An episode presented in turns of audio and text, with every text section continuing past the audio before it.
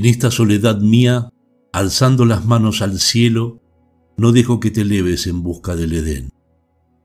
No te dejo, no te dejo.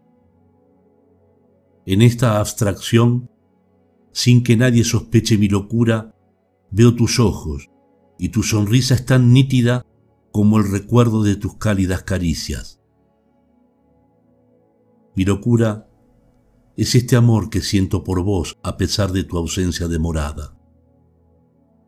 A veces salgo a caminar, me elevo contigo y de tu mano sueño despierto. Siento que mi cuerpo flota y puedo estar junto a vos. Otras veces simplemente te observo volar por prado lleno de pétalos multicolores. Tu larga cabellera y tu vestido de gasas confundiéndose al viento, envuelven todo tu cuerpo hasta los pies desnudos. Con voz musical me dices, soy feliz. Luego desapareces dejando mis manos vacías. Escucho un abrumador silencio desde lo más profundo y lucho con mis pensamientos, mientras una bruma espesa y oscura lo invade todo a mi alrededor, interrumpiendo dolorosamente lo intangible.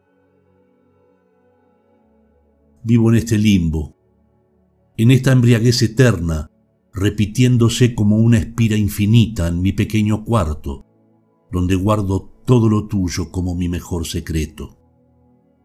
En mis momentos iluminados, siento que te extraño con toda mi alma, y con mi risa mezclada con llanto, espero verte nuevamente en mi locura, mientras sobreviene otra vez la soledad.